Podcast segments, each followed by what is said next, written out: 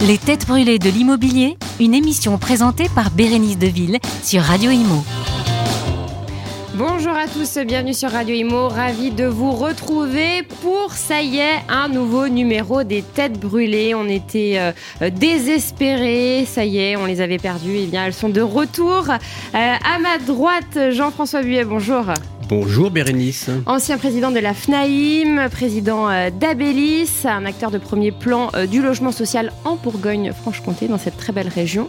Euh, à côté de vous, Bernard Cadeau, bonjour. Bonjour Bérénice.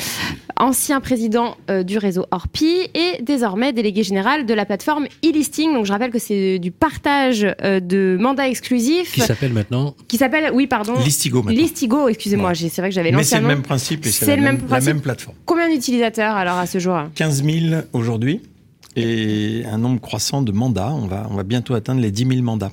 Eh bien, bravo. Mandat exclusif. Hein. Exclusif, bien sûr.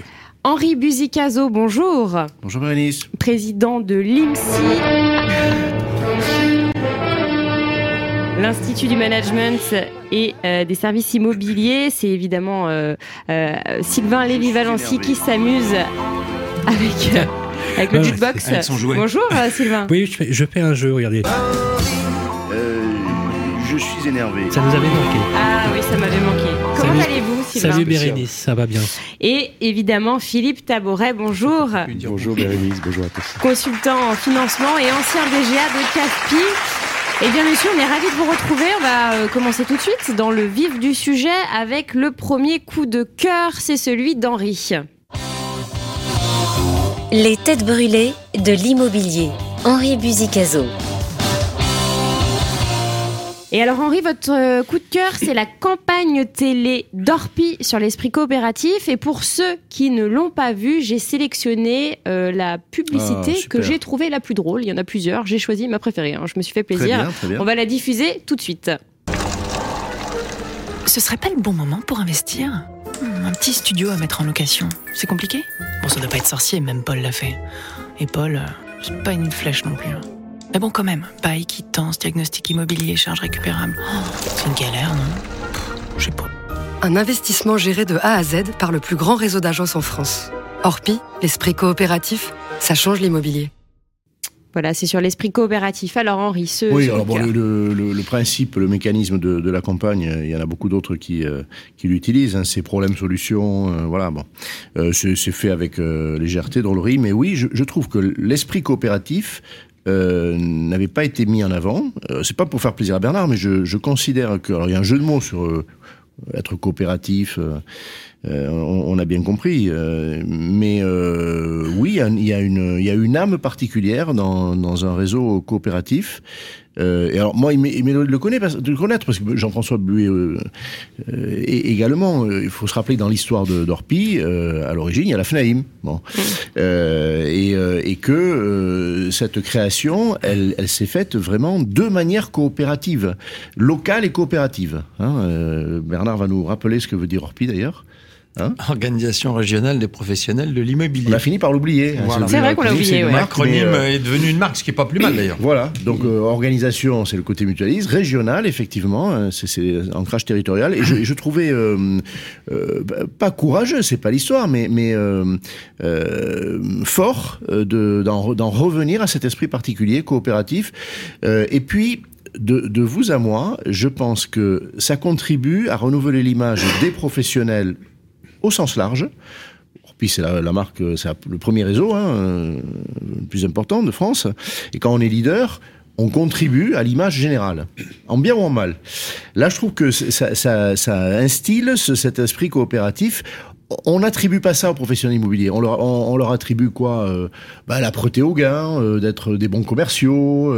D'ailleurs, beaucoup de campagnes montrent l'efficacité. Là, c'est pas ça qu'ils ont voulu mettre en place. Ils, ont voulu montrer vraiment le la proximité, euh, l'empathie, la proximité, le partage, l'empathie. On retrouve ça dans l'esprit. Vous savez ce que je pense de, de, Plaza et de, l'image de, mm. Stéphane Plaza. Je, prétends qu'il a montré cette empathie, cette proximité. Là, on ressort ce, ce paradigme-là. Voilà. Je, et ils l'ont montré aussi en lançant le pacte anti-inflation là qui viennent de, lancer. Euh, oui. Absolument. Euh, c'est les premiers à faire ça. Hein. Absolument. Euh, votre coup de gueule maintenant, donc l'indifférence du gouvernement face à la chute du marché du logement et ça rejoint le coup de gueule de Sylvain. Tout oh, c'est terrible ce qui se passe. Euh, euh, alors, ça va me permettre quand même de, de, de balayer euh, devant notre porte. J'ai cru que vous alliez dire de balayer le, le, ministre du logement. Non, non, non, non, je ne me permettrai pas, mais il va y en avoir pour son grade. Oui, j'espère. Bon. non, sérieusement, la situation, alors, je sais pas mon regard. Il y a des indicateurs aujourd'hui. Bon, Sylvain les connaît. Euh, on a vu ça dans d'autres émissions. Il fait, il fait son, son travail de, de journaliste. Et les indicateurs, on les, on les invente pas. Le nombre d'or, on va dire de plomb, c'est moins 30 aujourd'hui. Mmh. Et encore, j'ai déjà un peu de retard. Mmh. Ça tend vers les moins 40. De ventes de logements neufs, appartements ou maisons, de ventes de logements anciens. Bon, c'est euh, historiquement terrible. Euh, j'ai quasiment 35 ans d'immobilier, alors je le, revendique, hein, et autour de la table des, hommes d'expérience aussi, eh bien, on, a des éléments de comparaison. C'est historiquement terrible. Euh, quand j'entends des discours atténués dans la profession, là je commence par balayer devant notre porte, euh, ça me satisfait pas. Et ça me satisfait pas parce que je suis critique, au sens positif, de ce que font les pouvoirs publics, mais il faut les éclairer, les pouvoirs publics. Si je vais chez le médecin que je dis que j'ai pas vraiment mal, euh, bah, il va me donner une prescription, euh, peut-être pas du tout d'ailleurs, il va me remonter le moral. Il faut que je dise vraiment si je souffre. Alors il faut dire aujourd'hui qu'il y a 30% des ménages qui ne réalisent pas leur euh, projet, ça c'est le premier préjudice, qu'il y a 30%, je vous le dis tout, tout net, hein, des emplois dans la filière, en promotion, en, en construction individuelle, en transaction, qui sont menacés. Ben oui, c'est ça, ça a du prix aussi. Enfin, moi, j'ai pas de honte à dire ça. J'entends pas beaucoup ça de la part des patrons, parce qu'il y a un peu le poker menteur. Hein euh, bon, euh, celui qui voilà, Olivier Saleron euh, l'a dit hein, la semaine dernière. Hein, le, dans le bâtiment, par exemple, 100 000 euh, emplois sont concernés. Alors, Olivier Saleron, parce qu'à un moment donné, bah, le bâtiment, c'est le juge de paix, hein, il dit, mm. voilà, il y a une menace sur 100 000 emplois. Ah, ça, ça commence à devenir quelque chose. Bon. Oui, il a, il a ouvert le bal. Bon. Euh, je, je l'ouvre volontiers avec lui, puis il y en a quelques autres. On n'est pas. Euh, voilà. Non, il y a Pascal Boulanger aussi qui a parlé des le promoteurs. Le FPI, bon, mais il n'y a pas encore consensus. Je lisais encore euh, le titre de l'Observatoire il y a quelques jours. Euh, c'est vers un rééquilibrage du marché euh, de l'immobilier, point d'interrogation. Alors non, je ne comprends pas. Je comprends pas. Voilà. Dites ça à un négociateur. Dites ça à un négociateur. Est-ce que tu penses que ton marché du logement il se rééquilibre Est-ce qu'on peut discuter de ça? Non, bon, c'est violent ce qui se passe. Mm. Alors, la vérité étant dite, et pas encore assez, je vois que le gouvernement ne fait rien. Mm. Voilà. C'est d'habitude un gouvernement euh, fait euh, prend, suggère une mesure, prend une mesure. Mais je ne vois rien du tout. Et puis là, c'est pas les propositions qui manquent. Hein. C'est vrai que tous les professionnels euh, leur, Alors, leur, font bah, des, propositions des, propositions de solutions dans, dans tous les sens. Il y, il y a le CNR Logement qui a rendu oui, ces copies. Euh, qui là, a rendu ces copies Il y a bon, deux, trois semaines. Elles sont remontées, euh, j'imagine, chez Olivier Klein ou chez les autres ministres concernés. Bon, ça y est, les copies sont rendues. Ça va pas faire le JT de, de TF1 ou de France 2, mais elles sont là, les propositions. On a travaillé pendant des mois. Et puis, euh, il n'y avait, pas que le CNR, hein, les fédérations professionnelles, etc. Bon. Enfin, en tout état de cause, maintenant, il va quand même falloir que le Toubib se penche sur le malade parce que maladie il y a, voilà. Et, je, et je, vraiment historiquement, euh, on, on, a déjà vu du gouvernement euh, maladroit, ne pas faire euh, assez puissamment ce qu'il fallait faire. Mais là, il y a rien du tout. Rien du tout. Ouais. Rien du tout. Voilà. Mmh. Alors Olivier Klein, moi je ne fais pas d'attaque à Dominem. Euh, c'est euh, euh, l'homme compétent, je n'ai pas d'état d'âme avec ça. Quel pouvoir il a, que j'en sais rien. Je, juste en bout de chaîne, euh, comme euh, on l'est tous, je ne vois rien du tout. Pas voilà, le, la, la, seule, la, la, dernière nouvelle qui est tombée, c'est Bercy qui réviserait apparemment, qui rendrait, euh, qui on va en parler tout à l'heure. Oui, J'ai peur que ce soit pour amuser la galerie, mais ouais, je crois ouais. que l'un de mes camarades s'exprime là-dessus. En tout cas, c'était la seule réaction euh, du gouvernement. Oui, c'est du conditionnel. Quand vous allez chez le médecin, je reprends cette métaphore parce qu'elle est, tout le monde la comprend. Si vous dites, alors écoutez, on pourrait peut-être, je vais voir, est-ce qu'on peut se reparler dans 15 mm. jours? Le conditionnel. Mais attendez, la chute, elle n'est pas conditionnelle. On l'a là sous les yeux. Voilà. Et puis. Euh, je suis énervé. Oui. Oui. Oui, Bernard. Une des conséquences de ce que vient de décrire Henri, c'est qu'il y a une pression constante sur le logement et sur les prix des logements, et notamment ceux qui ne peuvent pas acheter, qui sont obligés de, de louer.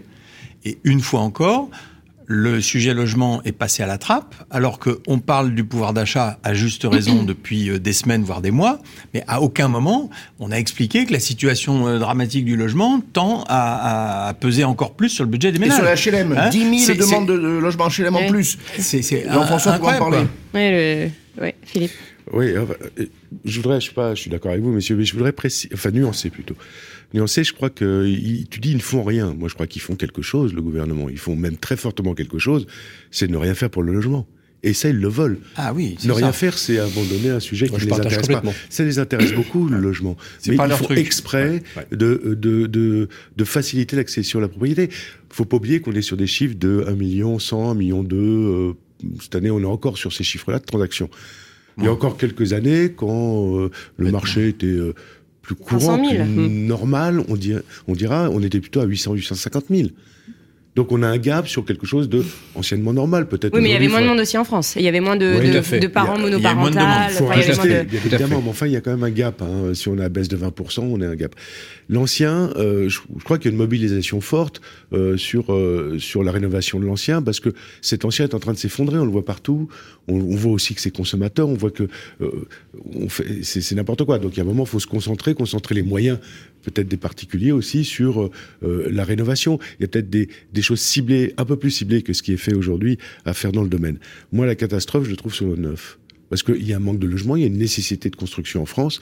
Et là, il n'y a rien. Et on voit les, les chiffres du neuf sont catastrophiques. Ouais, c'est moins 25 euh, par rapport à l'année dernière, moins 25%. Et, là, euh, c'est de l'emploi, c'est autre chose que seulement du logement, mais c'est d'abord du logement.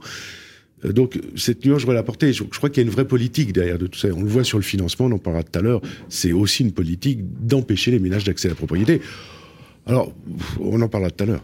Hum, Sylvain, alors, parce que c'est votre coup de gueule aussi. Hein. Ah oui, non, mais je, moi, je, moi, je suis un peu plus modéré que que qu'Henri, mais sauf sur un point, c'est sur la, la, la qualité du ministre du logement. Euh, bon, Henri pense qu'il est compétent, moi je pense que non. Parce que s'il l'avait été, il aurait refusé ce portefeuille. Il a été un très bon président de l'ANRU. Euh, et euh, euh, il a été un il a été un maire de gauche, même de très à gauche pendant une certaine période. Comme beaucoup, euh, comme beaucoup euh, d'élus qui se sont vendus à la Macronie, euh, forcément pour des raisons, voilà, de dégoût, on peut le comprendre. Il a pas un procès, lui. Mais, mais, mais, faire, son tour, mais faire, faire, j'allais dire euh, privilégier son ego et, la carrière ou parce que c'est bien d'avoir été ministre, etc. et d'abandonner ses idéaux, ses convictions. Bon, bah, moi je dis souvent que bah, là oui, effectivement, le général de Gaulle est vraiment bien mort et il est mort à deux fois parce que euh, quand on voit la, vacuité de, de, ces, politiques. Je, ne lui en veux pas particulièrement. Euh, ce que je dis, c'est à Olivier Klein qui a urgence à démissionner en claquant la porte et en disant euh, vous foutez de ma gueule à Bercy, vous êtes inflexible sur les propositions que je parce qu'il en fait hein, des propositions. Simplement, il n'est pas du tout entendu ou il a très peu il a très peu l'oreille du, président. Puis la deuxième chose, il faut quand même revenir sur des chiffres qui sont inquiétants. Euh, Olivier Klein parlait d'une bombe sociale qui, qui, était déjà présente, ça a été au vœu de Procivis. Tu y étais. Euh, la deuxième chose, c'est le, le, rapport de la Fondation Abbé Pierre du 28 février dernier. Bah, il vous a, ça n'a échappé à personne. On a triplé le nombre de sans domicile fixe. 330 000, oui. Triplé on a doublé le nombre de personnes qui sont en état de précarité au logement, c'est-à-dire hébergées par euh, dans un état euh, dans un état qui euh, a un rapport direct et ça les sondages sont inflexibles là-dessus entre l'emploi et le logement parce que le, l'emploi le logement c'est le marqueur social, c'est la distance entre eux et c'est aussi la discrimination géographique. Il y a plein de facteurs là-dessus, ça les a éloignés de l'emploi. Donc c'est double peine pour les personnes mal logées, je dis pas SDF, hein, je dis mal mmh. logées, c'est double peine parce que l'emploi en prend plein la tête. Sans compter les problématiques de santé publique, parce que ça, ça génère un stress tel qu'on constate de façon euh, incroyable euh, une augmentation très sensible des problématiques de santé publique, notamment sur le stress, euh, sur le stress et sur les traumatismes des situations de précarité. Et le troisième point, c'est la précarité énergétique qui a plongé les Français dans un état absolument incroyable. C'est-à-dire, en fait, on arbitre aujourd'hui entre payer son loyer ou eh payer l'électricité pour pouvoir manger. Donc en fait, on décroche d'abord sur l'énergie et ensuite le loyer suit. Et les bailleurs sociaux le savent puisqu'ils ont déjà anticipé la solution en plafonnant la reddition de leurs charges et c'est une très bonne chose. Le nombre de, de, de personnes qui se sont euh, mises sur le logement social, c'est un peu plus de 2 millions et demi sur des listes pressantes Mais si on prend la totalité des personnes mal logées dans ce pays, c'est-à-dire dans un état dans lequel le logement ne peut être plus c'est 12 millions de foyers. Ça le drame. Donc, donc, moi, je pense que la crise du logement n'est pas une crise. Je pense que c'est une crise structurelle qui est largement euh, plus ancienne que le, gouvernement d'Emmanuel Macron. Et, et le gouvernement d'Emmanuel Macron, entre le premier et le second mandat, n'a été qu'un effet catalyseur qui a accéléré un processus qui était irréversible puisque les politiques du logement ont été truquées. Le dernier point, et je m'arrêterai là-dessus, c'est les autorisations d'urbanisme et les permis de construire. Alors avec Henri, on avait pris les chiffres de 1982, je ne sais pas si tu te souviens Henri, on avait dit, voilà, depuis 40 ans, euh, combien, euh, il y a 40 ans, il y avait combien d'autorisations d'urbanisme? Quand on compare à peu près entre 391 000 et 400 000 sorties PC, autorisations d'urbanisme, on se rend compte qu'en fait, de façon constante, depuis plus de 40 ans, on a exactement le même nombre d'instructions d'urbanisme qu'à l'époque. Mais je vous donne un chiffre. En 1982, il y avait 54 millions d'habitants en France. Il y en a 18 millions de plus. Voilà. Il y a 18 millions de plus et il y a un autre facteur qui est un facteur. Et c'est là qu'on voit qu'en fait, il y a une faillite structurelle depuis plus de 40 ans. Mais ça, tu l'avais déjà écrit il y a très très longtemps. Hein, tu l'avais dit il y a très très longtemps. Je me rappelle, il y a 20 ans exactement. Donc c'était bien avant euh, tout cela. L'autre facteur, c'est la décohabitation. En fait, s'ajoute au poids démographique euh, qui fait exploser le besoin de logement et donc qui verticalise la ville, parce que clairement on est tous d'accord sur le non-étalement urbain, mais qui nécessite en fait un travail sur la ville. Je prends par exemple la faillite du Grand Paris qui aurait dû être euh, euh mise en œuvre déjà il y a plus de 20 ans.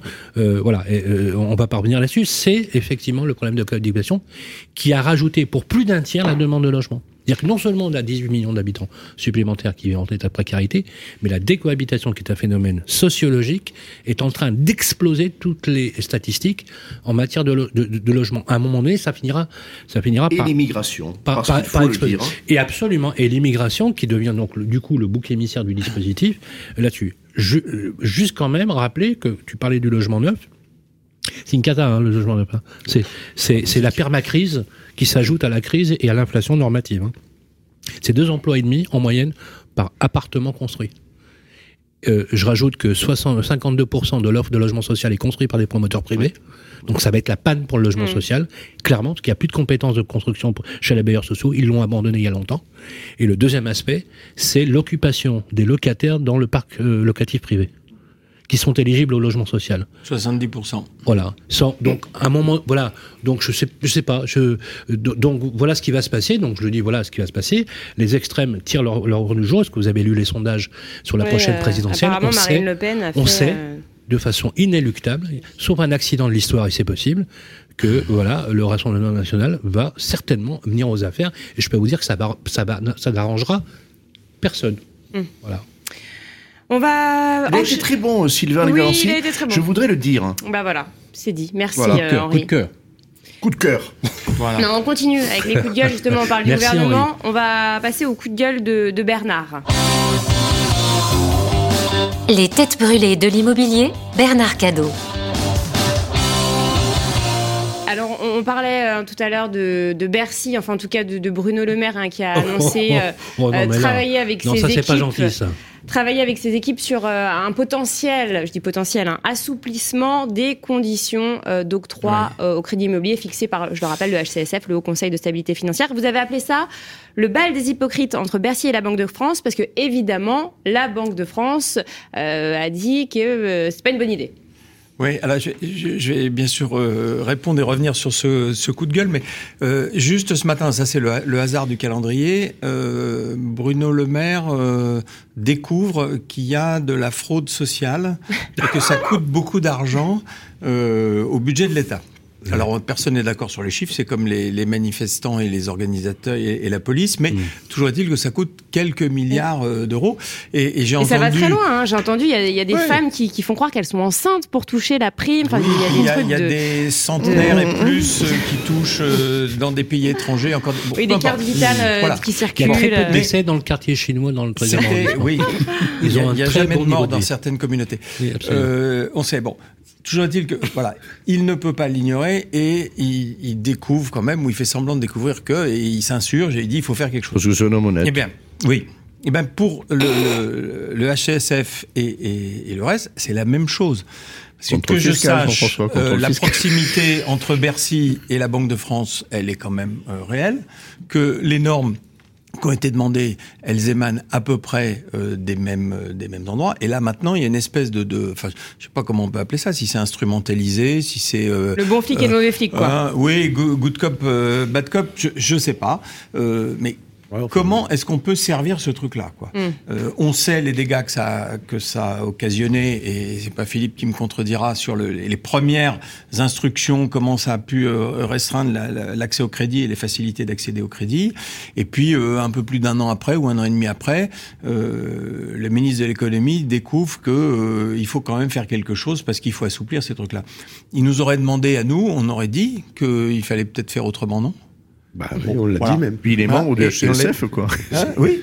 On l'a dit. Non, mais c'est, c'est, ubuesque, quoi. C'est comme le taux, non, c'est, non, mais il a absolument raison, c'est comme le taux d'usure. Moi, moi, j'admire. le taux d'usure, les machins. de, de, de Philippe, hein, J'admire, j'admire euh, Bernard parce qu'il est, il est toujours très élégant dans sa façon de dire les choses. Quand il parle du, du, du bal des hypocrites, moi, j'appelle ça plutôt le bal des faux culs, puisque euh, les, les, choses sont sues de toute façon euh, absolument incroyablement.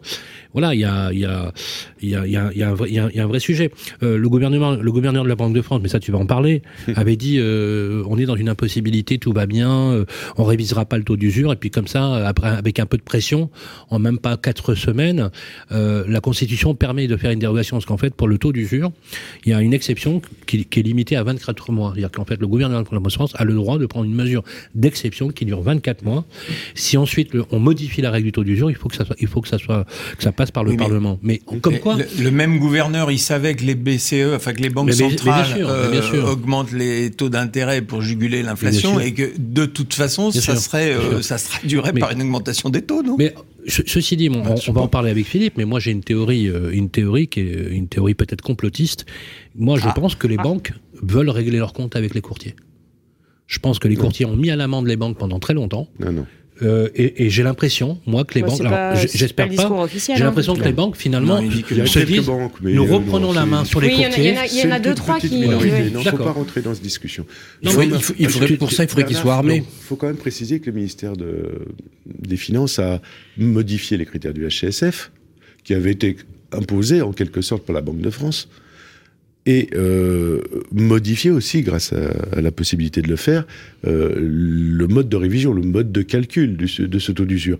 Donc en fait, on voit bien que même le ministère est, est plus proche d'une réalité économique et sociale que la Banque de France, qui dénie toujours, en fait, le problème.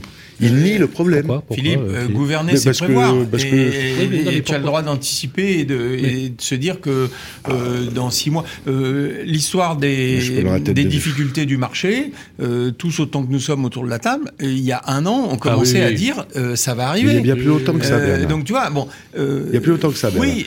Alors, moi, mon coup de gueule, hmm. justement, si on veut enchaîner, c'est de dire que en fait, c'est un modèle qui est, le taux d'usure est obsolète. Faudrait quoi? L'abandonner à la base, c'est quand même pour protéger l'emprunteur. Le, calcul du taux d'usure est obsolète. Je n'ai pas, dit le taux d'usure. Si je l'ai dit, mm. mais je me suis trompé.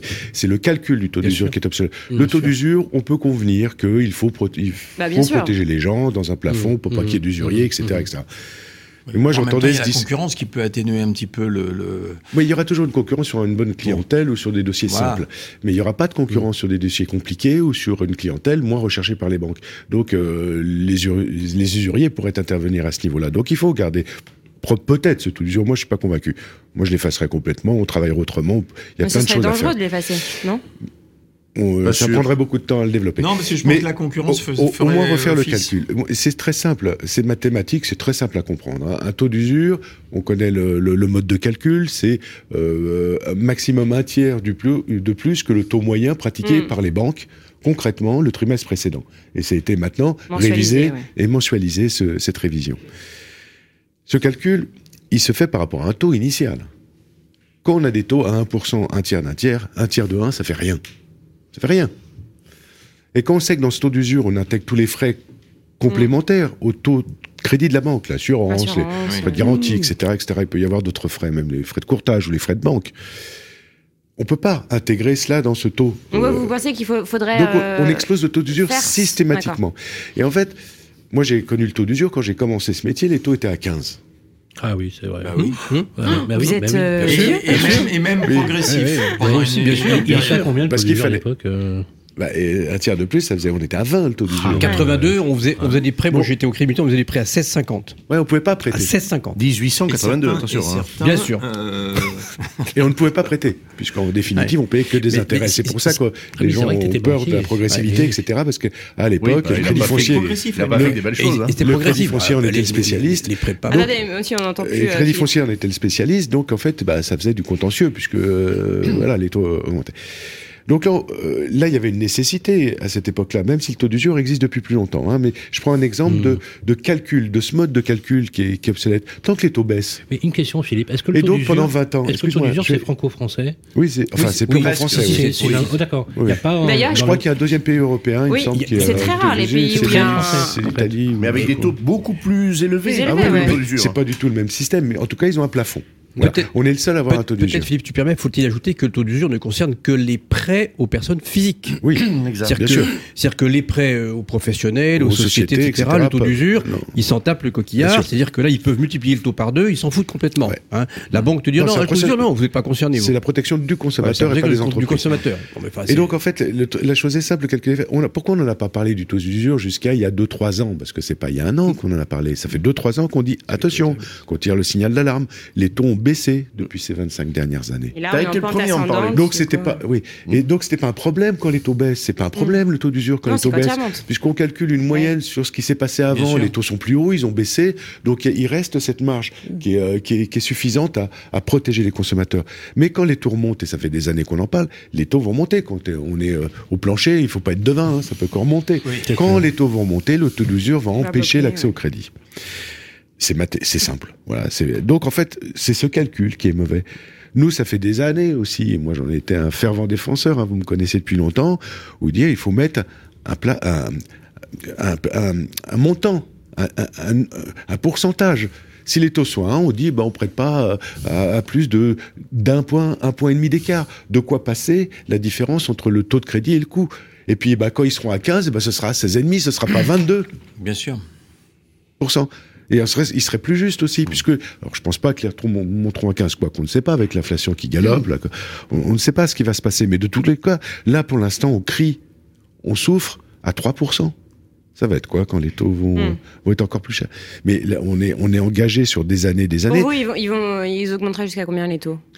Euh, impossible à dire, ça va dépendre Mais de ça la va continuer en tout cas, ça va pas se stabiliser. 3,2 la moyenne aujourd'hui et ça va Ouais. être 4 avant avant l'été. Ouais.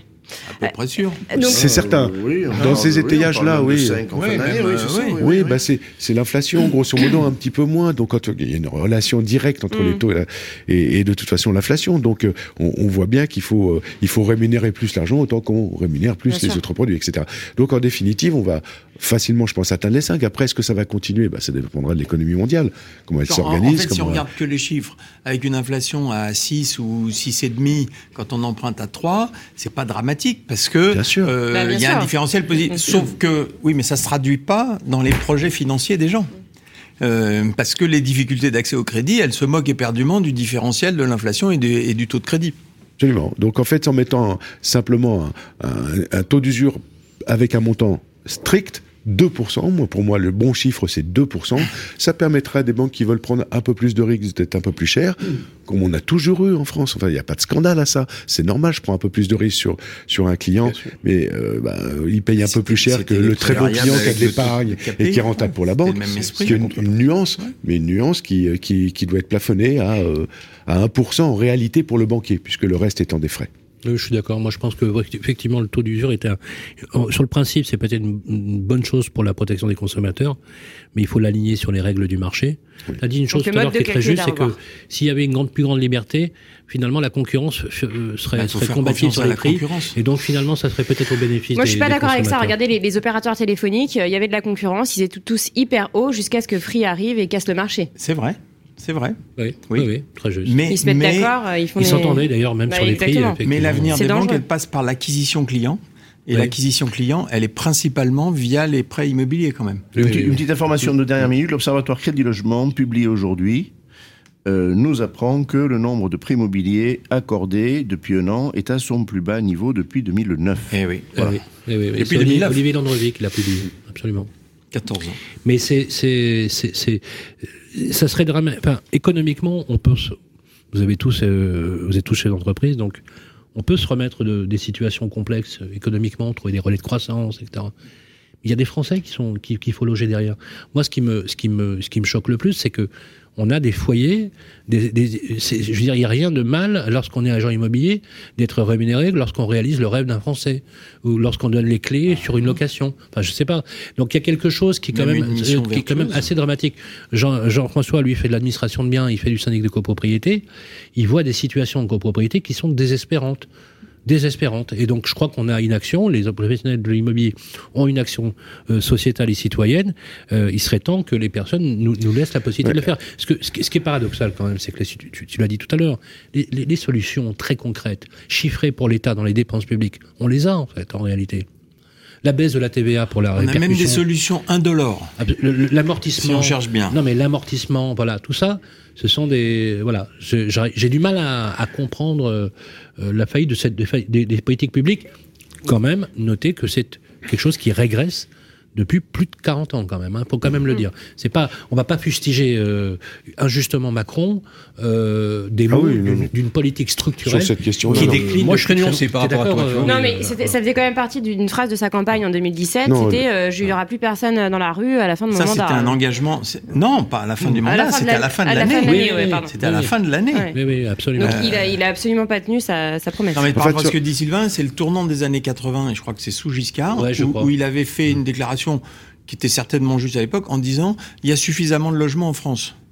Eh oui. Et ça, derrière, Mais ça, ça, c'est l'idée. L'air C'est- de rien, Mais ça- tu sais que ça a été réitéré. Agnès, euh, Agnès, je me rappelle plus son nom. Panier Renaché. Non, pas Panier. Renaché. Euh. Guerre. euh, Agnès Buzyn. euh, Guéret. Non. euh, Non, pas elle. Agnès Guéret. euh, quelque- Pardonnez-moi, mais je, me- je me rappelle son nom, a publié, enfin, a pas publié, avait participé à un atelier, elle représentait Bercy, où elle estimait que le besoin de logement était d'environ 275 000 unités ouais. sur une année, et que Oui, en l'état actuel, ça. et ouais, absolument. Et qu'en l'état actuel du, du marché, ça suffisait. Et Ah ça oui. a fait hurler absolument tout le monde. Ça Ça a se été demandait. présenté en ouverture du CNR Logement. cette Oui, étude. absolument. Agnès, euh, voilà. je C'est si Hibernatus. rappelles. euh, C'était il y a Agnès. 40 ans et ils se sont réveillés. euh, Enfin, ça manquait beaucoup d'analyse. Si on revient sur le- la- l'accession à la propriété, en définitive, on a parlé de l'exclusion du crédit, donc de l'accession à la propriété. On n'a pas, on faut, aussi parler des prix. Ah et, oui, et très du coût de la vie. Donc on cumule tout ça, on voit bien le déficit aussi d'opérations réalisées euh, dans l'ancien comme dans le neuf, parce que les prix dans le neuf ont flambé euh, sérieusement. Donc à un moment, l'accession un peu à, à- à la propriété est punie de tous les côtés. Aujourd'hui, aujourd'hui, on empêche presque les gens d'accéder à la propriété. En tout cas, c'est le sentiment que j'ai. J'ai Le sentiment que j'ai. Moi, j'ai une fille qui a tout à fait l'âge de devenir propriétaire. Ça lui est impossible. Pourtant, là, bon petit revenu, elle a pas d'enfant, elle a pas de charge. Ça lui est quasiment impossible. Mais hier, j'ai reçu Bah, Guillaume Martineau sur ce plateau qui m'expliquait que, que les vendeurs, en fait, ne voulaient pas baisser les prix, en fait. Eh Il y a toute une pédagogie ça. hein. à, Il faut- à faire euh, du côté des Normal, vendeurs ça. qui, Mais quand qui t'as acheté, ne comprennent pas. Moi, moi, moi, je- il faut aussi l'analyser. Quand tu as acheté très haut, alors, ça pas de bol, mais quand tu as acheté 12 000, 13 000 euros du mètre, et qu'on vient et qu'on qu'on te dit finalement tu vas perdre 20%, c'est difficile à intégrer. Bien sûr. Moi, je, je peux le comprendre. Mais ça dépend si tu as acheté il y a 6 oui, mois ou Non, si mais, tu as acheté il y a non, 10 non, ans. non, non, non, qu'il y a suis. 10 ans, c'était pas les mêmes prix, hein. Faut je- je pondérer. suis d'accord. faut pondérer, je crois. Faut pondérer parce que euh, on- a été trop habitué ces dernières années à ce que les gens fassent des plus-values. Mm. Donc aujourd'hui, faire une, moins-value, quelle qu'elle soit, elle est, elle est indigeste. Et, et- et même revendre au même prix auquel on a acheté, sachant qu'on a eu des frais d'acquisition qui sont en France les plus élevés d'Europe, c'est indigeste. Donc euh, le problème c'est ça. Alors qu'en définitive, pendant 8 ans, 10 ans, on s'est logé. Bah oui. Pendant 10 ans, pendant 10 ans, on s'est logé. Moi, je me souviens d'un client qui m'avait dit Monsieur, je ne vendrai que si, un, je fais une plus-value, et que si ça paye tout ce que j'ai dépensé pendant les 10 ans dans lesquels j'étais dans le logement, électricité, taxes foncières, etc. Il y a des raisonnements, si tu veux, qui sont anti-économiques. Ah Donc, oui, euh, oui. quand on vient de là. Et il est toujours propriétaire. Quand on vient de là. Pas encore vendu. il n'a pas encore vendu. Il vendra pas pour le Quand moment. on vient de là et, non. et qu'on- et qu'aujourd'hui on te dit bah il faudrait peut-être quand même euh, réviser votre prix monsieur et puis euh, peut-être pas faire de plus-value et revendre, c'est c'est pas audible. C'est Il y ça a- le qu'une chose. Il y a il y a, qu'une chose il y a un peut- argument qu'il faut lui être invoqué. Moi, j'ai toujours invoqué le même argument, c'est que les- l'immobilier, les prix baissent et augmentent. En moyenne, un peu comme la bourse, ça finit par augmenter. Donc, il faut le garder suffisamment longtemps. Mais si on est obligé de vendre parce qu'on doit acheter autre chose, Ce qu'on perd d'un côté, on va le gagner de l'autre. Donc dans tous les cas, ça ne change rien. C'est ça qu'il faut expliquer. C'est que soit on fait un placement de long terme d'investisseurs, et puis à ce moment-là, bon, on verra, on fera l'addition à la fin. En attendant, euh, c'est une gestion financière, c'est pas une gestion. Mais pour l'habitat, on, on, c'est un choix, être propriétaire ou locataire. on a toujours considéré que l'immobilier était un coffre-fort. C'est-à-dire que c'est là où on dépose bah, l'argent. C'est le cas, non? Et effectivement, il y a Et il y a, un deuxième aspect, moi, sur, sur lequel le cas.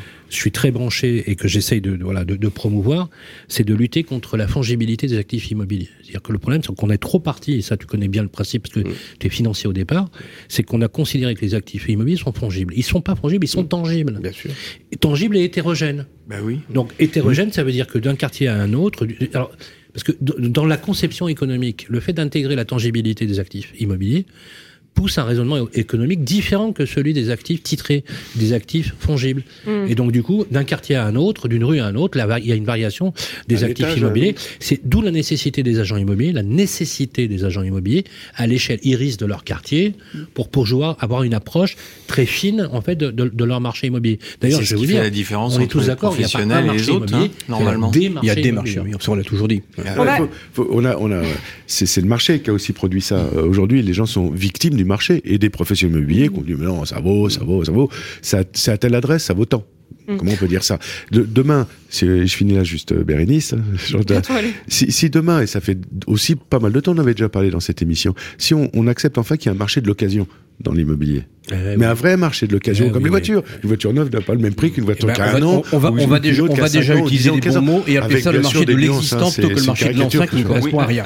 Voilà. Mais, euh, mais, 10 ans que je le dis. Bah oui. Et il a raison parce que bah au Canada, ils ont exactement ce comportement-là. Mais oui, mais les mots, les mots ont un sens et sont porteurs d'émotions. Mm. Et on utilise, quand on n'utilise pas les bons mots, on a toutes les chances de ne pas se faire comprendre. Mal nommer les choses, c'est ajouter au malheur du monde. Alors je vais utiliser les bons mots. On va passer au coup de cœur de Bernard Cadeau, euh, le projet de loi Casbarian. Donc euh, rencontré quelqu'un? Passé un petit peu inaperçu. C'est vrai, on n'en a pas beaucoup parlé, mais c'est une, euh, une bonne nouvelle. Donc ça a pour but d'accélérer les expulsions. Oui, c'est un, un projet de loi qui est passé un peu inaperçu dans tout le, toute cette actualité. Euh, oh.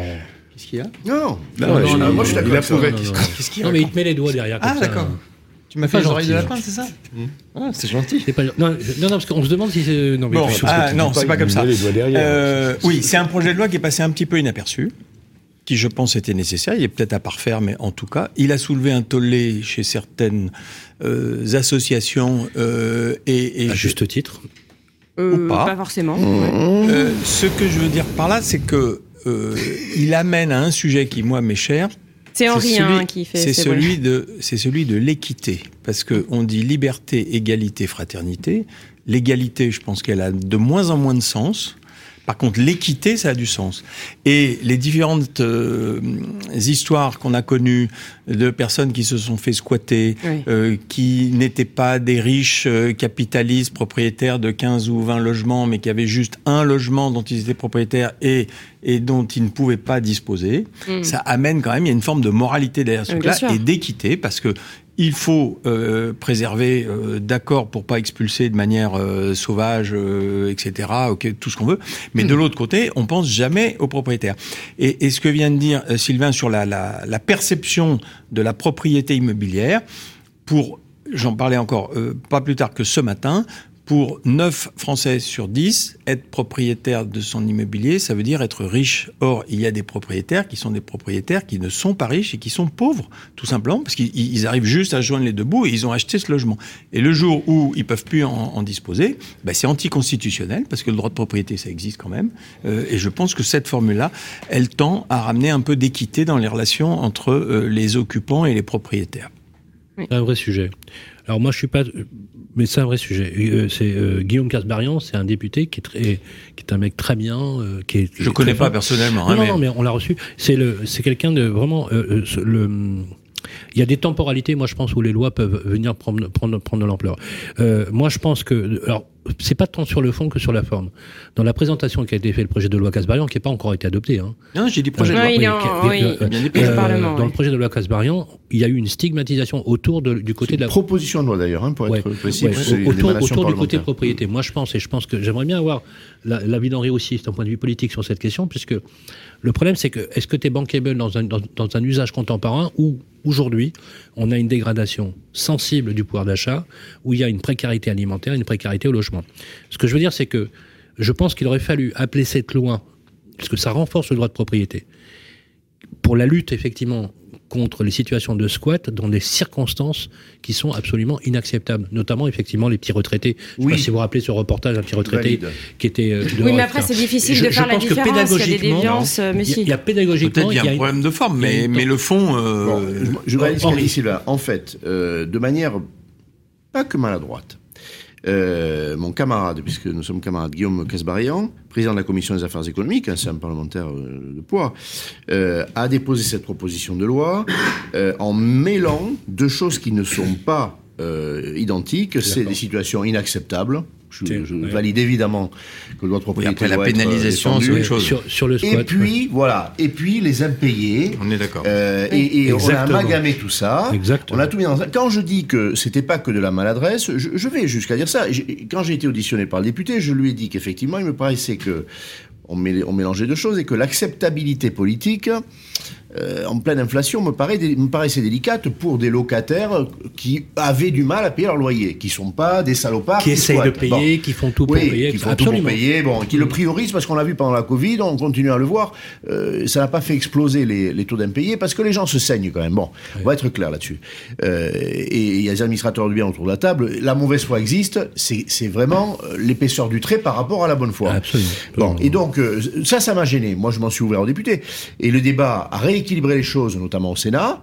On a dépénalisé parce que euh, ça allait très loin. Ça a fait un tollé euh, auprès des associations, la Fondation Abbé Pierre. Bon, oui. bon et, je, et, je, le comprenais. Ce qui, voilà. est logique, bien je sûr. le comprenais. Donc, je suis d'accord pour dire qu'effectivement, euh, ça va mieux. L'état actuel du texte, on est presque en, en bout de course, grâce au Sénat, en grande partie, à rééquilibrer les choses. Et alors, des gens méchants disent que euh, l'origine politique, c'était quand même pour passer à la droite d'une proposition que le Rassemblement national préparait. Voilà. Alors bon, si c'est ça, ça c'est pas, ça c'est pas ça, Oui. Voilà. Alors on est en phase, absolument mmh. en phase. Deux choses sont importantes, c'est euh, le, le, décalage euh, au niveau du paiement des loyers en France qui est très maîtrisé, et la France est un des pays d'Europe qui se comporte le mieux, même en état de précarité. On a des gens qui Mais se sacrifient pour payer oui, leur loyer. Il y a très peu et de sinistralité. Hein. Et les situations, effectivement, c'est le, le grossissement du trait. Il a absolument raison. La situation de squat inacceptable, absolument inacceptable, mais dont le volume, quand on le rapporte aux situations, est quand même, il faut le dire, reste marginal. Il n'y a pas aujourd'hui un mécanisme de complot autour du, du, squat. Il y a des gens spécialistes, effectivement. Oui, il y a des sûr. filières. En Seine-Saint-Denis, il y a des filières très organisées. Des filières de faux euh, baux d'habitation, euh, etc. De Normandie, euh... Julien de Normandie s'y était collé, notamment en travaillant sur l'habitat indigne. Il avait imaginé effectivement exact. ces filières qui s'organisaient au détriment de petits propriétaires. Tu as raison, euh, Bernard, de, de, le dire, mais ça reste marginal d'un point de vue quantitatif. Et Henri a raison. Il ne faut pas mélanger une chose. La difficulté qu'ont les Français la difficulté qu'ont les Français à payer leur loyer, ça ne s'oppose pas au fait que les gens soient propriétaires. C'est pas une guerre entre les locataires et les loyers. Moi, je pense fait. que Guillaume Casbarian aurait pu faire preuve d'un plus de pédagogie. Voilà. D'ailleurs, il s'est amélioré dans la. Le texte lui-même s'est amélioré avec sa, sa complicité. Hein. Euh, il, a, il a été l'auteur. Et dans sa communication, dans ses explications, oui. il a touché du doigt ça. Euh, C'était pas un spécialiste du logement. Il a débarqué là-dedans. Oui. Il a auditionné. Il a vu quand même que bon, ça frottait un peu. Hein, oui. Et, et aujourd'hui, il a un discours qui est beaucoup plus euh, allez, audible, je dirais. Voilà. Bon. On va passer au, au, coup de cœur de Philippe Tabouret. Les têtes brûlées de l'immobilier, Philippe Taboret. Alors Philippe, vous nous avez donné votre coup de gueule sur le taux d'usure. Là, c'est le coup de cœur, fin de la taxe d'habitation. C'est bon, mais après. Euh, ah oui. Oui, c'est un peu, euh, c'est un peu moqueur, mais même si c'est sérieux au fond. Euh, simplement parce que c'est la première fois de mémoire que je vois que l'habitat perd une taxe. puisqu'en fait c'est la vache à lait, on le sait, du, mmh. de, de l'État. L'immobilier, on taxe partout, avant, après, pendant. Il y a eu la taxe euh, sur le droit de bail, euh, qui a disparu. C'est vrai. Il y a, ah, il y a oui. 25 ans. La TDB. Oui, exact. Mais la taxe, la taxe d'habitation, ça touche tous les Français. Et, euh, et je trouve ça, ça c'est bon, ça fait du bien, quoi. Enfin, quelque chose disparaît. Oui, mais Alors le Ah oui, oui, mais, bah oui, mais. Oui, mais. euh, C'est la pire chose qui a pu arriver aux élus locaux. Mais bon, Bah, oui, mais, oui, donc, euh, oui, ça va revenir ailleurs, déjà, peut-être. hein, de nouvelles euh, choses vont être pondues. ont déjà fonctionné. Pour l'instant, il y a des reversements, des compensations qui ont, été organisées, faites, Oui. distribuées, mais ça Oui. représente 10% de ce qu'ils perdent. Enfin, en fait, si tu veux, le, le- le- le- les compensations à l'euro, rappelez-vous, hein, Macron disait, Ouais, à l'euro près. je- à l'euro près, on a des écarts. C'est pas moi qui me le dis, c'est Dugouin Clément qui a pris en test quelques communes, dont la sienne. C'est des baisses de dotation de 40%. hein. Juste, euh, on est, on est le cas. Avec des injonctions de loger les Français, de leur mettre des crèches, euh, des, des écoles, etc. S'occuper de plein de choses. Ce qui est dramatique, voilà, c'est le sort des, des maires et des élus locaux. Moi, je trouve ça, je trouve ça C'est un recul terrible pour la décentralisation. la- ah, lamentable, lamentable. Et Lamentable. On est dans le jacobinisme on pouvait faire extrême. du transfert, on pouvait faire du transfert de compétences en y associant les recettes, parce que c'est ça l'idée. Hein. L'idée, c'est un transfert de compétences et, de re- et- et sans y associer les recettes. Et d'ailleurs, quand on compare sur les 15 dernières années, hein, parce que ce que gouvernement, hein, il y a eu un- des transferts de compétences massifs envers les EPCI, les, euh, pour les EPCI, les intercos, les, les agglos et les élus locaux, sans y associer les recettes. Parce qu'en en fait, le problème, c'est la baisse graduelle des dotations. Alors, et, et ce qui est paradoxal, c'est que toutes les mairies, malheureusement, sont pas égales devant. Euh, François à Dijon, il le dit lui-même. On a des variations. Il y en a certaines qui vont te dire oui, oui, c'est vrai, ça a été compensé Ça à l'euro ça près. marche, ouais. Et d'autres, je, je vous assure, où ça a été vérifié. euh, et c'est absolument incroyable. Il y a un, un- un système euh, qui s'appelle le ROB, vous savez, le, le projet de budget qui est présenté par les mairies chaque année, euh, justement pour les dotations. Il y a des variations qui sont absolument incroyables. Moi, je sais pas, tu, tu connais bien les maires, toi aussi. Moi, j'ai vu des maires, mais qui jetaient l'éponge parce qu'ils en pouvaient plus, quoi. À un moment donné, il faut arrêter. Parce que l'injonction qui est faite aux maires aujourd'hui, c'est un non-étalement urbain, donc là déjà ils en, ils en prennent, c'est la loi SRU, et c'est en plus le fait de loger de nouveaux habitants. Ils n'ont pas les moyens de le faire, voilà, tout simplement. Donc, ils ne signent pas les permis de donc, construire. C'est la première cause. Euh, on, on la date au carbone 14, hein, euh, de la baisse des permis de construire. Il y a maintenant, euh, ça a commencé juste après la première élection du président Macron, parce Absolument. qu'il l'avait même annoncé avant d'être élu. Il a été élu, il l'a mis en œuvre. On- il a, tellement, il a tellement raison, Henri, qu'il y a un, un- un aspect, c'est que cette politique-là a entraîné chez les Français un mode de comportement de refus des, des- des- des chantiers, de refus des grues en face de chez eux. C'est la méthode Puma. C'est c'est utile, mais ailleurs. C'est-à-dire qu'à un moment donné, euh, à un moment donné, les Français ont intégré le fait qu'ils avaient une voix prépondérante pour justement ce- cette question-là, parce qu'elle n'avait pas été réglée. Pourquoi? Parce qu'on a un État, encore une fois, tu l'as dit tout, tout jacobin, qui centralise, qui recentralise pour laisser les, finalement des élus locaux juste à portée de gueule de leurs administrés qui refusent les chantiers. Si vous y ajoutez à ça le manque de recettes, pourquoi un élu irait signer Tu l'as dit toi hier dans une conférence. Pourquoi un élu irait signer une autorisation d'urbanisme pour en prendre plein la gueule? C'est ça. Mais quel intérêt? Ben il le fait pas. Pas maso. Il le fait pas. Il n'a pas les recettes. Il n'a pas les recettes pour les crèches. Il n'a pas les recettes pour les écoles, pour l'équipement, pour l'énergie publique. Ouais, Il le fait pas. c'est- un cercle vicieux. C'est un cercle vicieux et euh, D'accord, ils ont grandement pas- tort. Euh, mais euh, euh, moi, je, moi je, je sais que dans, dans, dans ma ville que, tu- que tu as cité, euh, j'ai un maire qui est constructeur. Il l'assume, mais il peut le faire parce qu'il est à son quatrième mandat, qu'il est en, dans une période où il va pas se représenter. Donc il peut le faire, il peut l'assumer. Mais il a en face de lui une opposition qui s'assied tous les jours sur euh, les mecs qui gueulent, et c'est mon, c'est mon, c'est mon coup de cœur des zadistes, là, euh, où aujourd'hui, on est dans un état de non-droit. On- Aujourd'hui, ce pays, c'est la dictature des minorités. C'est-à-dire que tu as euh, des permis de construire, même si tu as un permis de construire, même si tu as un permis qui signe le permis de construire. Entre le moment où le permis de construire est signé par le maire et le moment où tu peux construire, il peut se passer 3-4 ans.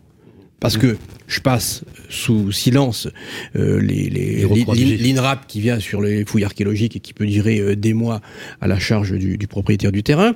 Je passe sous silence les recours administratifs abusifs, où là, le tribunal administratif se fait un grand plaisir de dire, bon, euh, on, réfléchit, on prend le temps, euh, etc. Et en fait, c'est une catastrophe. Et une fois que le permis est validé, le, le permis de construire, il est adopté, il est purgé du recours des tiers, donc on a déjà passé un temps euh, immense, fou, et là, et là, on a une dizaine de gugus qui viennent occuper le terrain et qui empêchent les entreprises Donc avec les votre, coup camions. c'est votre coup de gueule sur les zadistes. Hein, euh. Alors, c'est mon coup de gueule. Je- Alors, comme je n'avais pas de coup de cœur, parce que j'ai pas réussi à en trouver, j'ai dit que j'allais faire de l'humour, me dire que finalement c'est formidable, parce que dans ce pays où on sait que les gens ne peuvent plus se loger, c'est ceux qui euh, vivent sous des tentes et qui, euh, et qui sont des marginaux qui te montrent la société de demain. La société de décroissance dans laquelle euh, on sera logé euh, dehors, euh, on travaillera pas, on bouffera des racines, voilà. Bon. Et donc aujourd'hui, tu as des, des, des, bons bourgeois qui tombent dans cette, euh, dans cette euh, extrémisme-là, parce qu'ils se disent, bah tiens, ça tombe bien qu'il y ait des gugus qui viennent, dont certains d'ailleurs parlent plus allemand que français, on se demande pourquoi, euh, qui viennent foutre le bordel et interdire aux clients de venir, parce que comme ça, bah, on ne construira pas à côté de chez moi, on construira pas à côté de chez moi, parce que moi je veux pas qu'on construise à côté de chez moi. Parce que moi, j'ai racheté la maison de mes grands-parents, qui était une maison de 1930, et dans ce quartier maintenant, bah, c'est devenu une ville où il y a, où il y a, où il y a du monde. Et avant, c'était un peu comme à la campagne. C'était quand même vachement bien d'avoir des petits oiseaux et puis des petits chats qui se promenaient euh, sur les cerisiers qui sont en fleurs en ce moment. Voilà. Bon, mais mais on est on est mais en plus de ça, si tu veux, vous l'avez dit tout à l'heure, c'est-à-dire que dans l'esprit de nos concitoyens, quelque part, bah oui, c'est vrai que c'est pas bien de construire, quoi. Faut mmh. pas bétonner, voilà. Mmh. Et on laisse ça, on laisse germer ça dans l'esprit de tout le monde, alors que les mêmes ont des enfants qui eux n'arrivent pas à se loger. Mais il y, a une raison. Euh, c'est là que euh, je me souviens d'une phrase que prononçait le général de Gaulle qui disait que euh, gouverner et commander, c'est d'avoir une bonne culture générale. C'est-à-dire de connaître un peu l'histoire. Et effectivement, l'histoire, elle, démontre, effectivement, elle démontre que à un moment donné, on glisse très facilement. D'ailleurs, c'est même presque une apogée parce que cette dictature des minorités, c'est aussi la dictature de l'immédiateté. C'est la dictature qui est gouvernée par, oui, mais ça qui, est, gouvernée par l'émotionnel. L'émotionnel. L'émotionnel, c'est euh, ah, j'ai un bébé dans les bras, je vois une, grue, puis j'ai du bruit, et puis les décibels sont plus importants, etc. On est gouverné par l'émotionnel, mais c'est l'histoire des salines. Euh, des, des, des, bassines. Oui, des bassines. Mais c'est pareil. Euh, l'histoire des bassines, l'histoire euh, effectivement des, des, des Ce qui, ce qui est dramatique, effectivement, c'est que ces bourgeois bobos dont tu parles, petits bourgeois, effectivement, sont en train de transférer des idées qui concerne finalement pas tout le monde en réalité. Il n'y a pas que des bourgeois bobos qui transfèrent ces idées. Quand, tu, quand tu interroges, mais quand tu interroges les gens en majorité, c'est pas que des bourgeois de Quand tu interroges les gens en majorité, ils veulent tous, ils veulent tous. le, le, fond du problème, le, fond du problème, Sylvain, c'est c'est le problème de l'État régalien. C'est-à-dire que il y a il y a une décision qui est prise, il y a un permis de construire, il est accordé, il y a un droit de propriété, euh, et on a aujourd'hui des gens qui sont des anards, c'est parce que les anarchistes mm. sont quand même des anarchistes, hein, ah, voilà. Et euh, euh moi, j'ai eu le cas hier. Hier. Sur un, sur un dossier. Sur un dossier, euh, c'est à Dijon, euh, c'est rue de l'Arrêt. Mais est-ce que c'est pas le, le, chantier dont tu m'avais montré Que tu m'avais montré que... C'en est un autre. C'en est, ah, un autre. Mais donc, du coup, les gars sont là, la police s'est retirée en disant, en, en disant, nous n'avons pas d'ordre pour intervenir. Nous n'avons pas d'ordre pour intervenir. moi, j'ai demandé un rendez-vous au préfet parce que c'est parce que c'est quand même. fait, mais c'est ça le problème en fait, c'est que la police se retire euh, devant des minorités en fait. Mais mais euh, on a euh, on l'a dans toutes les villes de France. Dans toutes les villes de France, tu as des exemples de, de groupes minoritaires de zadistes qui sont 7, 8, 10, 12. On a même eu un arrêt du tribunal administratif qui a considéré que le recours que les zadistes avaient fait contre un permis de construire était légitime parce que c'était quand même des jeunes qui étaient du quartier puis qui cultivaient des poireaux et des carottes. Ouais un tribunal administratif qui a alors le, premier adjoint était en colère mais c'est donc ça c'est c'est grave. et ce qui est grave c'est que nos concitoyens puissent accepter ça puissent cautionner ça parce que c'est à côté de chez eux. mais c'est politique. Euh, il y, a un dossier que porte Henri euh, depuis longtemps avec il y a Bernard euh, qui, y a beaucoup de personnes juste c'est sur la loi de programmation tu, on soulevait l'idée, c'est toi qui l'avais soulevé dans un, je crois même que tu en avais parlé euh, à l'amphithéâtre euh, au Césé, c'est une loi de programmation. Qu'est-ce que c'est une loi de programmation? C'est la sanctuarisation d'une politique sur le long terme, sur une période de six ans, comme l'armée, euh, la police, etc., en termes budgétaires et en termes fiscal. S'il y avait une loi de programmation, tu sais qui? Oui, bien sûr. Stop. Ça veut dire qu'en fait, l'intervention devient quasi obligatoire. Ah oui. Parce qu'elle est légale. Parce que ah oui. toi, nous n'avons pas reçu d'ordre. Sauf que quand tu es dans une loi de programmation, tu as l'obligation de le faire. Mais oui, mais il faut en arriver là. Eh c'est quand même terrible. Dans la catégorie, c'est pas toujours ceux qui sont concernés euh, qui sont là. Euh, Aujourd'hui, ou hier soir, il y a eu l'évacuation de la fac de, Caen. Hmm, qui a été complètement ravagée. dramatique. Hein. Il y avait 200 ou 300 personnes qui ont été expulsées par la police. Je ne sais pas s'il y a eu des, des contrôles d'identité qui ont été faits. Et il s'est avéré que seuls deux d'entre eux étaient étudiants, dans cette université. non mais c'est effrayant. C'est Voilà. Ça Je bien, referme la parenthèse. Et puis évidemment, pardon, euh, évidemment, les policiers qui, ça va qui vraiment pas bien expulsent quand euh, sont euh, les. J'espère à minima que quand ils ont été expulsés, on a vérifié leur voilà. identité. Parce qu'au moins, s'il y en a deux faut, sur ouais. 300 qui étaient vraiment euh, euh, Ouais, faut- inscrits dans cette université, que faisaient les autres? Ce qu'il faut se dire quand même, Jean-François, c'est que ça va ne faire qu'empirer. Je suis Ouais. Bah oui, parce que l'État pas- fait rien. Je suis d'accord, il a raison. ça- euh, ça mais quoi qu'on fasse, quoi qu'on pense, quoi ça, qu'on dise. Ça va hein. faire qu'empirer, mais c'est pas ça qui va nous aider à loger plus facilement nos Mais concitoyens. Non, mais il va falloir faire avec. Ils, sorti- ils descendront, les conci- nos, nos concitoyens, on aura ras le bol, mélangeront tout, malheureusement. Et tu verras que nous paierons, nous paierons le prix. Le pire, le pire, Sylvain, c'est que ce projet-là, mais comme plein d'autres, c'était un projet pour construire des logements sociaux. Oui. Bien sûr. D'accord? C'est pas, c'est pas un projet. C'est pas Parce un que moi j'aime bien, j'aime bien euh, opposer immobilier et logement. Tu, tu sais, euh, c'est pas un projet immobilier de spéculation ou d'investisseur Pinel. Pour, pour être euh, caricatural, c'est un projet de logements sociaux pour loger les plus démunis d'entre nous. Et on fait opposition sur un, un projet comme celui-là, mais Qu'est-ce que François pense de ça, le maire de Dijon? Ah ben il, a- il, a- il, a- il a- il m'a- il m'a dit écoute euh, appelle-moi je, me- je, je m'en occupe il va essayer d'intervenir à la préfecture Ben pour oui. que bah oui bien sûr parce que c'est ben, enfin, Scandaleux. Alors on va passer à votre coup de. Bon, on continue avec votre coup de gueule et on terminera avec le coup de cœur de, de Sylvain. Donc autre coup de gueule, Action Logement Service, euh, qui est reclassé par Ouais, c'est l'INSEE. grandiose. Alors, faut quand même, faut quand même rappeler, euh, je, je- je crois que ça, euh, tout ce que vous avez dit me sert. C'est qu'il faut rappeler qu'Action Logement aujourd'hui, c'est le premier bailleur social euh, de France qui fait un million de logements euh, sociaux euh, et qu'o- et qu'on a besoin de loger nos concitoyens dans la plupart de nos grandes villes.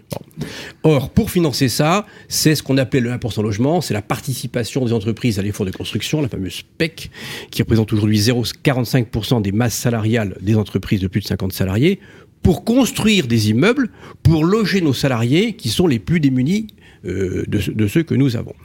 Euh, aujourd'hui, Bercy, qui a toujours des idées euh, malignes, a fait en sorte que l'INSEE transforme la nomenclature d'action logement service en administration publique. Ce qui veut dire que Ça à été- tout moment maintenant, Ça a été fait ça a été fait. Ça c'est fait. Non. C'est passé, c'est passé au mois de février, voilà. c'était fait. Donc euh, à tout moment, à tout moment, il suffit d'un arrêté, euh, Bercy peut très bien mettre la main sur le pactole. Voilà. Donc euh, ça veut dire quoi? Action Ça veut dire, ça, ça veut que ça veut dire les fonds, les fonds du, en- de l'ancien 1% logement, qui servent, je le dis quand même, à financer l'ANRU, on finance 80% de l'ANRU, à financer les actions cœur de ville, qui, sert à financer euh, les primo-accédants, qui sert à financer les logements sociaux, qui sert à financer Visa.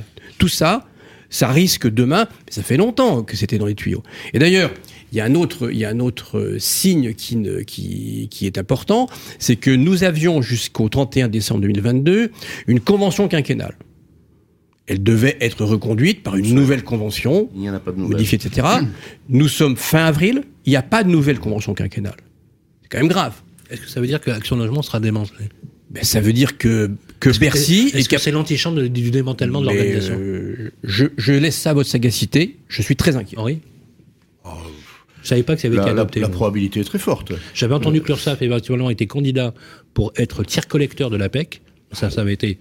Mais je savais pas qu'ils avaient réussi avec Action Logement Service, parce que Action Logement Service. C'est pas un impôt. C'est le pas un collecteur. impôt. C'est une. Enfin, c'est pas un impôt. C'est le Mais c'est comme la formation. C'est un fonds paritaire. bien sûr. C'est un fonds mutualisé. Donc C'est comme un le sur l'argile, euh, Carco. euh, Carco. Pareil. Fonds privés. Ce sont des fonds privés. Ce sont des fonds paritaires. privés. Voilà. Absolument. On va terminer avec votre coup de cœur, Sylvain. Oui. Les Les têtes brûlées de l'immobilier, Sylvain Lévy-Valency. Mais oui, ça va, 10 ans. faire, euh, ça va faire 10 ans. De la 10 ans Fondation à que la fondation Elogio euh, existe et, euh, et c'est vraiment euh, et c'est vraiment un, un- Alors, en fait est-ce qu'il faut s'en féliciter en fait est-ce que c'est bien que la fondation Elogio existe depuis 10 ans? Et il y en a un ici parmi nos, nos amis qui a été l'un des premiers des tout premiers sinon le premier à avoir soutenu la fondation. C'est Bernard Cadot qui a cru dès le début. Je sais pas si tu te Ah ouais. souviens. Ah bah oui, je me rappelle. Isabelle Larochette très est, est allée voir Bernard. Euh, Isabelle, avec son, son naturel, c'était d'abord, au, au tout début, c'était d'abord une association. Isabelle Larochette avait créé une association. Ça renvoie au l'épisode des tentes du canal Saint-Martin. hein, Exactement, pour, euh, absolument. Oui, oui, oui, Augustin à Legrand, euh, qui, l'avait sollicité, elle avait été marquée par cela, était agent immobilier, et elle avait dit, je, je sais pas, qu'est-ce que je peux faire, etc. Elle a eu cette idée, elle est allée voir à l'époque, euh, effectivement, tous les grands patrons de l'immobilier, elle est allée te voir, euh, et tu l'as reçu avec beaucoup de gentillesse, et tu lui as dit la chose suivante, tu lui as dit, vous pouvez compter sur le réseau Orpi, et je suis certain que le réseau fonctionnera, et ensuite il y a eu... Et c'est toujours le cas, puisque le réseau Orpi Ouais. continue de soutenir la fondation. Absolument, il y a eu ensuite effectivement, euh, il y a eu la FENAIM, il y a eu toutes les organisations et euh, tout le monde a aidé en sponsor. Alors le- le- la particularité de la fondation I Love You, c'est pas une fondation qui finance directement les projets. Elle finance les organisations qui ont des projets. Donc, euh, la particularité structurelle de la Fondation Elogio, c'est qu'elle est sous l'égide de la Fondation de France.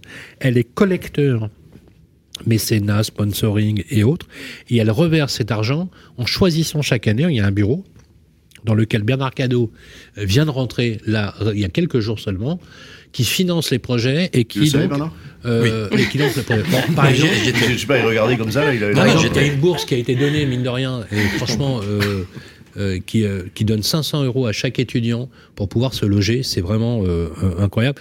On a rénové un appartement, euh, bah, un immeuble dans un quartier dont on taira le nom, puisque ce sont des personnes qui sont en situation d'urgence, euh, notamment sur les violences conjugales, des femmes qui ont, qui ont été placées euh, dans, dans, dans des conditions absolument important. incroyables. On avait refait cet immeuble, euh, l'intégralité. On avait financé pour euh, Habitat et Humanisme euh, une réflexion totale d'une maison euh, qui servait en fait d'être un tiers-lieu pour les personnes âgées et les éviter d'aller dans des EHPAD pour euh, les garder dans leur environnement naturel. Euh, on- et beaucoup de projets ont été, c'est les dix années. Euh, faut, on, on va fêter ça bien évidemment avec Bernard. On va essayer de, de, de faire un événement cette année. Il y a beaucoup de projets qui sont en cours. Moi, ce que je voudrais dire, c'est que la Fondation Elojou, c'est la preuve que les professionnels de l'immobilier mais pas que, hein, euh, aussi les opérateurs directs ou indirects de, la fabrique de la ville sont, sont saisis. Juste quand même quelques chiffres, c'est parfois plus de 40 ou 50 000 euros, voire plus, qui, ont- qui sont donnés et attribués chaque année depuis 10 ans. Voilà. Voilà. Alors donc, euh, voilà, Donc il coup de faut, il, il faut que nos auditeurs soient généreux et ouvrent non seulement leur cœur, mais euh, aussi leur euh, Voilà. Et on a porte-monnaie. quelques projets en cours, notamment peut-être une soirée de gala pour collecter des fonds dont j'ai parlé, euh, on a parlé au bureau. On a le projet au Rent, grâce à Stéphane Scarella, de faire des opérations. Voilà, vous tous, euh, moi je m'adresse à Henri parce qu'Henri est, est sur tous les grands plateaux, de voilà d'essayer de, de, de faire la pub pour Aïe le joue, de, de dire qu'on a besoin. Il faut savoir qu'on a un rescrit fiscal hein, qui permet une déduction de 66% des sommes versées, quand même pas neutre. Donc je le dis à, tout- à toutes et à tous, euh, quel que soit le montant, vous avez la possibilité de donner. C'est collecté par la Fondation de France et on finance comme ça des projets chaque année. Euh, et euh, franchement, un grand, grand, gros coup de chapeau à Isabelle Larochette pour sa création, Jean-Luc Brunard qui a été avec lui depuis le début et Franck Tapiro, le publiciste connu qui a toujours été fidèle au poste depuis voilà depuis dix ans maintenant.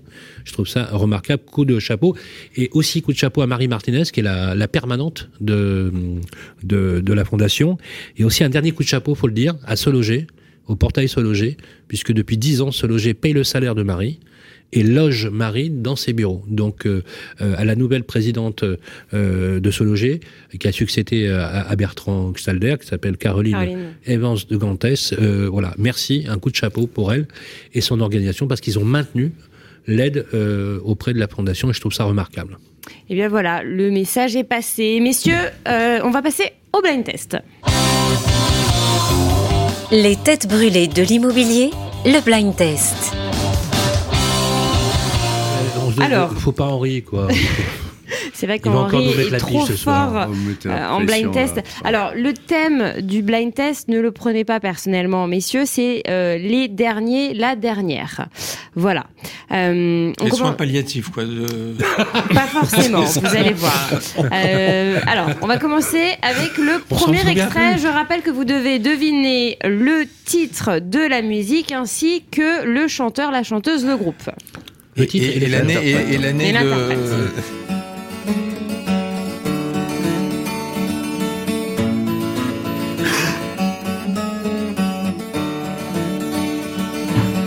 Appuie bien les coups que tu donnes.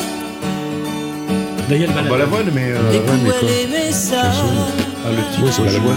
Starmania Non, eh bien, c'est Je suis devenu un homme et j'accorde le point à Sylvain parce que vous l'avez dit euh, Non, en premier. patron, ouais. En fait, c'est une chanson inédite de Daniel Balavoine qui est sortie. euh, jamais sorti. Si, si, qui est sortie le même. post-mortem. Vous prendrez Le bien 4 Boulawan décembre Rosé 2020, je crois. Voilà. Donc un point pour Sylvain. On enchaîne avec le deuxième extrait.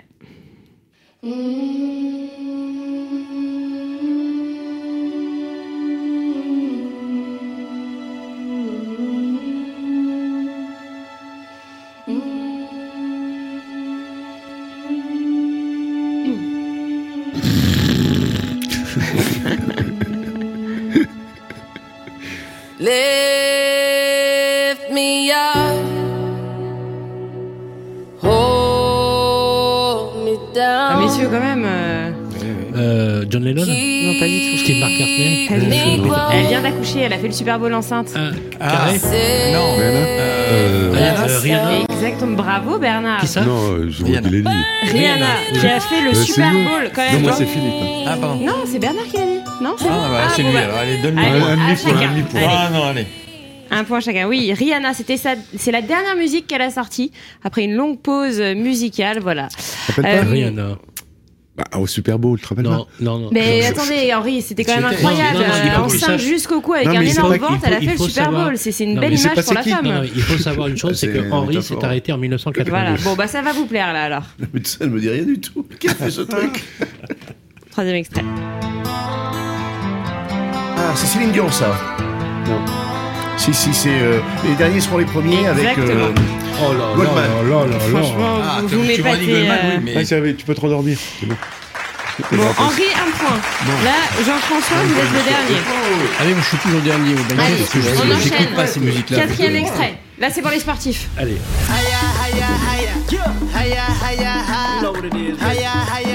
les amateurs de. Les amateurs C'est quoi ça J'ai jamais au Maroc, moi, je sais pas. Ah, c'est pas le. le, le, le Toi qui vas en boîte, tu devrais connaître. là, comment il s'appelle C'est. euh, Mais alors non, Non c'est Aïe Aïe Aïe, c'était la chanson officielle de la dernière Coupe du Monde. Ah bon? Et oui, Mais ils On nous l'a l'ont pas ils nous l'ont beaucoup, pas dit. hein. et ben c'est la chanson officielle. Voilà. Allez, prochain extrait. Ah oui, euh, alors ça, c'est. euh, Je connais pas le nom. Je connais pas le nom. Euh, Tiens, monte le son un peu là. c'est Ma douce France, ça.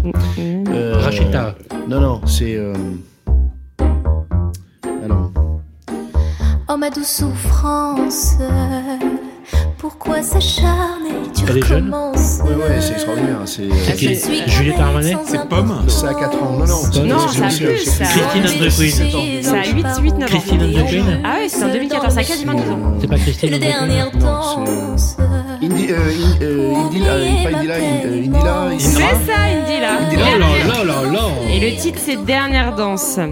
On enchaîne. Et tu Autre- sais quoi autre Il va extrait. Franchement, il est doué. hein.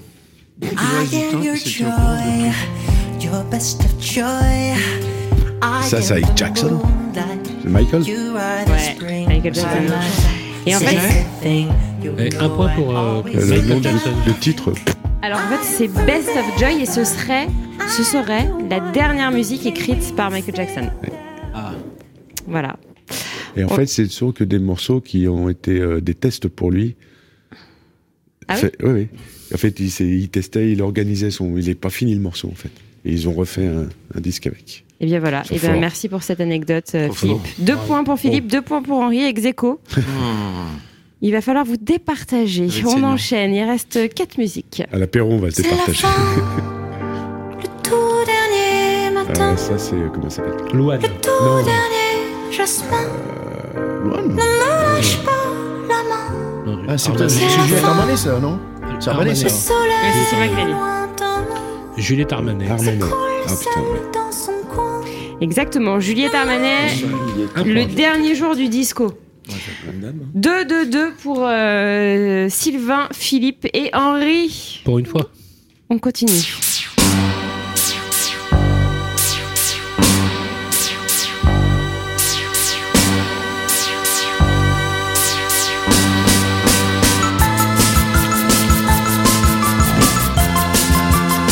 L'époque, ça, Henri. Quelle époque 80, C'est quelle époque ça 84, je l'ai pas trouvé. Un peu plus vieux peut-être. C'est Orchestral Manœuvre in the Dark. Ah, c'est MDA, ouais, ouais. 88. Electricity, et en fait, c'est la. Oui, après il nous l'a gay. C'est la, C'est sur la- tout à fait, mais c'est la chanson de la dernière pub Renault qui est sortie. ça. Donc, euh, je voulais On que passer. Mercedes. ou Allez, BM. Allez, il reste deux musiques pour vous euh, départager. Allez, Français. euh, allumez le feu. Non.